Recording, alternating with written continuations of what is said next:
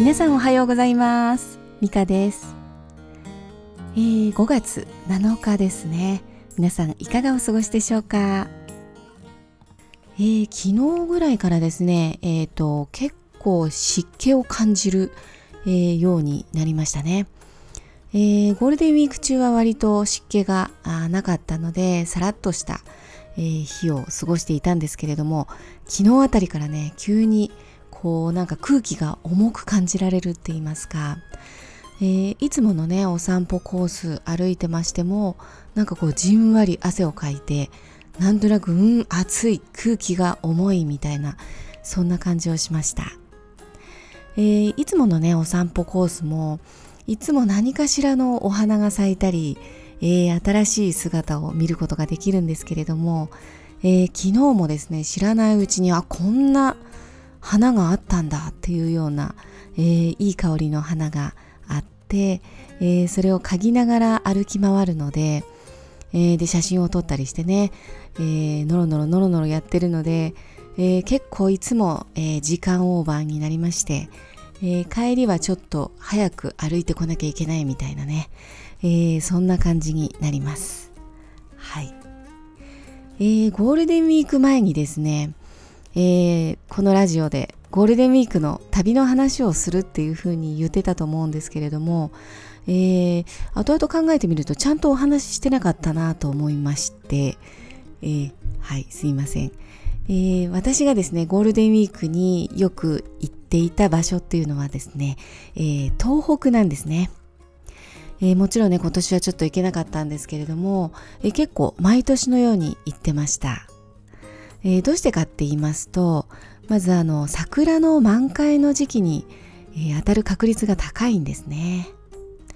えー、今年はちょっとね早かったので開花がね早かったので葉桜になっていたかもしれないんですけれども、えそれはそれですごく美しいんですね。緑が美しい、うん、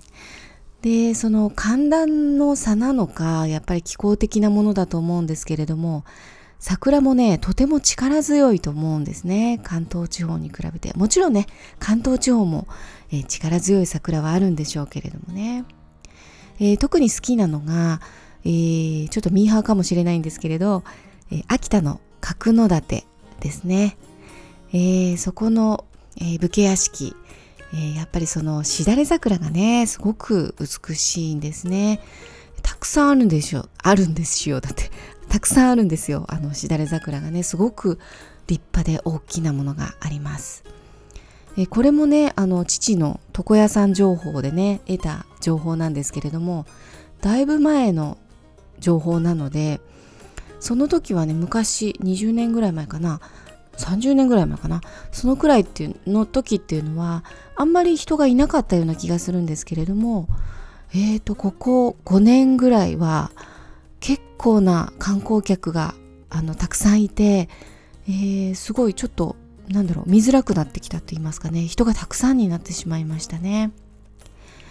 えー、でその秋田のね桜の中でもその近くの、えー、ヒノキ内川の包みですね。ここの桜がまた圧巻なんですよね。なんかこう川川に向かってこう桜がこうぐわっと伸びる感じ。これがねすごい好きなんですね。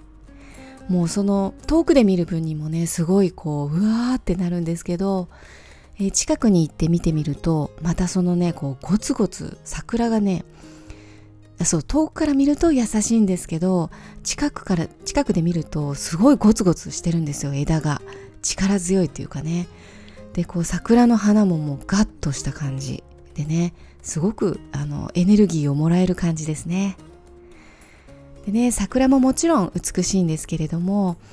えー、その包みを歩きながらね、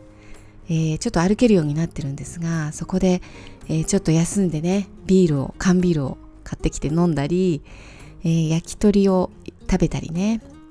えその時間がとっても、え大好きなんですね。はい、えそれからそうですね青森の方に出てね、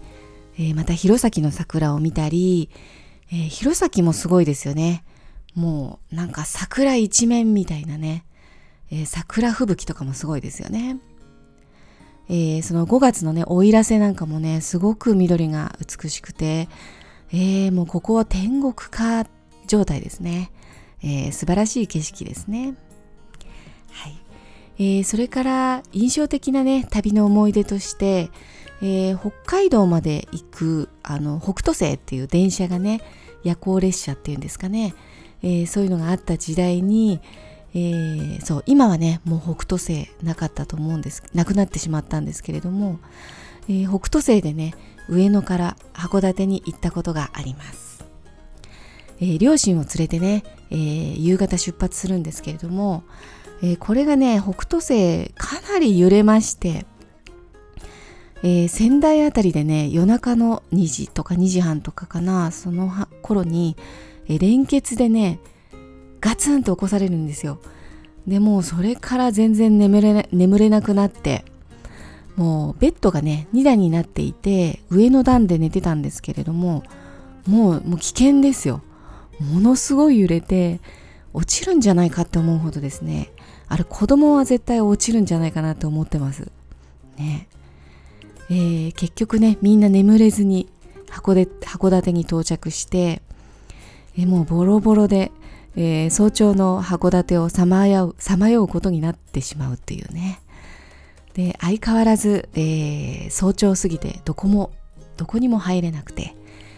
え、言葉もなくラーメンを食べた記憶があります、えー、高齢者の両親にはねすごい大変な思いをさせてしまったなと思っていますけれども、えー、その後ね五稜郭の方に、えー、行きまして桜を見れたのは良かったですね。もうね、寝台車はね、オリエンタル急行以外は乗らないと心に決めました。ね、いつかオリエンタル急行乗ってみたいなと思ってます。えー、そうですね。5月の沖縄もいいですよね。もうね、沖縄夏ですからね。えー、もう5月連休明けるともう梅雨に入ってしまいますけどね。えー、ゴールデンウィークだとね、沖縄としてはまだ暑すぎないのでね、とてもいい、え、時だと思います。えー、どこかのね、河原で、大きな鯉のぼりがずらーっとこう並んでね、お祭りをやってたのを覚えてますね。はい。皆さんはコロナが明けたらどこに行きたいですか？私はね、やっぱり海外に行きたいですね。うん、ハワイとかかな。なんか開放的な空気をねたくさん思いっきり吸いたいですねまあでもまだちょっと海外は難しいかもしれないんですけれどもまあとりあえず親を温泉にでも連れて行ってあげたいですねお風呂で、えー、ねおお部屋でねお風呂に入って、えー、お食事してって感じでねああそんなことがねできないと思うとねすごい人って渇望しますよね弱い生き物です。まあね、でもただ命があって、えー、家族で美味しいおうちご飯が食べられて、えー、笑っていられてね、それだけで幸せなんですよね。えー、しばらくはね、その幸せをもう一度噛みしめてみたいと思います。はい、じゃあ今日はこの辺にしましょうかね。はい、では皆さんも、えー、素晴らしい一日をお過ごしください。ではまた明日お会いしましょう。ではまた。